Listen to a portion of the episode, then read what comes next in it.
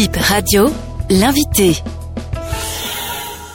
Camille Aristide Fadé, procureur de la République, euh, près le tribunal de première instance, deuxième classe d'Abomey Calavi. Deux mois après votre arrivée au parquet, vous avez entamé une tournée. Pourquoi? Euh, Cette tournée que nous avions envisagée euh, allait déjà dans le canevas des orientations que nous avons bien voulu avoir au niveau de ce paquet. Après une première réunion de commandement, nous avons eu bon d'aller donc sur le terrain. Deux mois après, parce que nous avions eu affaire des constats et à travers ces constats, il était important d'aller sur le terrain. Aller sur le terrain pour euh, le paquet, ce n'est pas seulement un conformisme légal, c'est aussi euh, que pour nous, nous avons admis que euh, le paquet ou son chef devrait être bien sur le terrain parce que nous considérons que c'est un outil de travail. Vous savez, l'article 40 du Code de procédure pénale bien qu'étant dans le fait faire aux officiers de police judiciaire d'abord faire de nous même officiers de police judiciaire, donc officiers de constatation, donc de tout ce qui euh, peut relever donc des atteintes, mais dans l'impossibilité d'être sur le terrain et pas tout à la fois, nous faisons faire par nos officiers qui sont donc nos mandataires sur le terrain. Donc c'est tournée à l'endroit des unités d'enquête est une tournée de travail. Et puis à l'endroit de l'administration territoriale, c'est une tournée de prise de contact. Nous l'avions fait d'abord en commençant par la préfecture et ensuite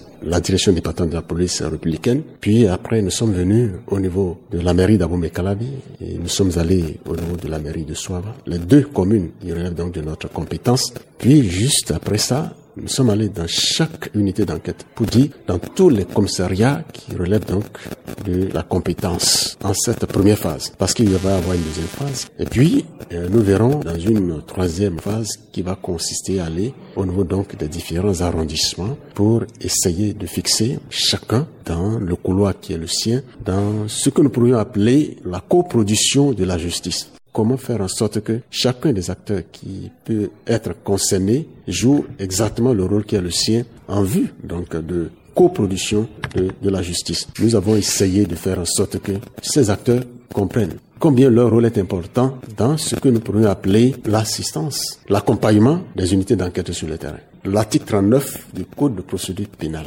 qui met à la charge de chaque fonctionnaire, de tout agent tout court, l'obligation d'avoir à informer le procureur de la République de toute information, de tout ce qui est constaté en termes de violation, d'avoir donné tous les renseignements et sans délai, donc, et de lui transmettre à ce magistrat les procès-verbaux et les actes qui sont relatifs à ces violations. Cet article fait de tous ces acteurs, les agents de renseignement, des informateurs du paquet. Et quand ils ne sont pas bien informés de ce rôle-là, il nous appartient de leur dire. C'est pédagogique en réalité. Ce n'est pas seulement cette obligation, elle est aussi faite de sanctions, d'entraves, de, de refus d'exécuter une décision de justice, d'immixtion dans les fonctions donc judiciaires, la rétention d'informations, etc.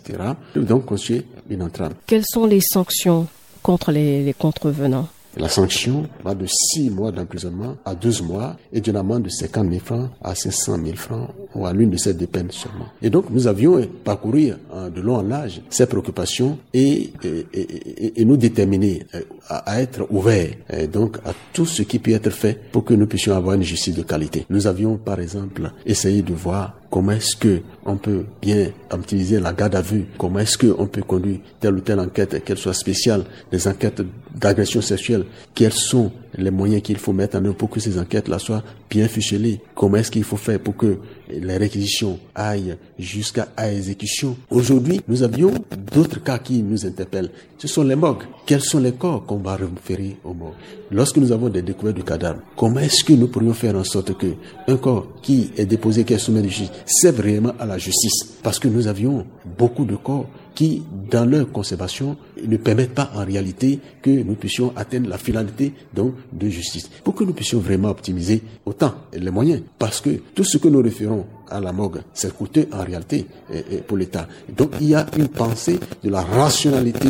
Le paquet doit se rendre présent et jouer le rôle qui est le sien. Alors, dans, dans quelles dispositions avez-vous trouvé les agents de ces unités? Certain nombre de doléances. Il y en a pour lesquelles les solutions ont été trouvées avec dans la loi et nous avions rassuré ce qui peut être fait. Il y en a que euh, nous devions au terme de compte rendu. Mais ce qui est certain, c'est qu'il y a une dynamique. La dynamique, c'est que nous avons aujourd'hui euh, cette écoute, cette oreille. Nous sommes nous-mêmes les faiseurs d'action. Et donc, si ils ont des problèmes, c'est d'abord notre problème. Et en les prenant ici, c'est que bien évidemment, nous pourrions changer quelque chose. Est environ, souvent cité à la une des faits divers, de drames. Beaucoup de choses s'y passent quand même. Quelle est votre feuille de route à la tête euh, de ce parquet? Notre feuille de route, c'est de faire en sorte que l'accessibilité soit garantie. Pour qu'elle soit garantie, c'est d'abord dans le minimum détail.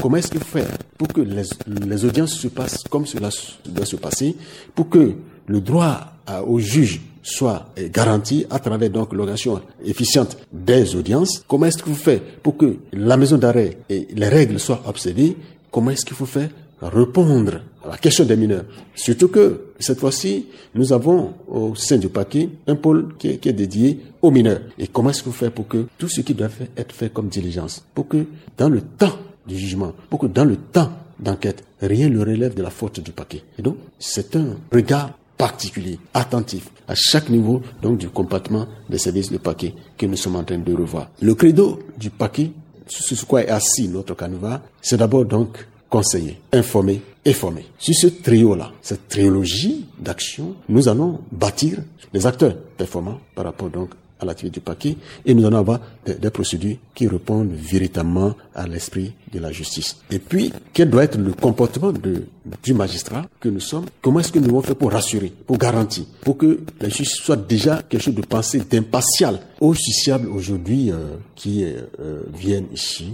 C'est de leur dire que le paquet restera ouvert.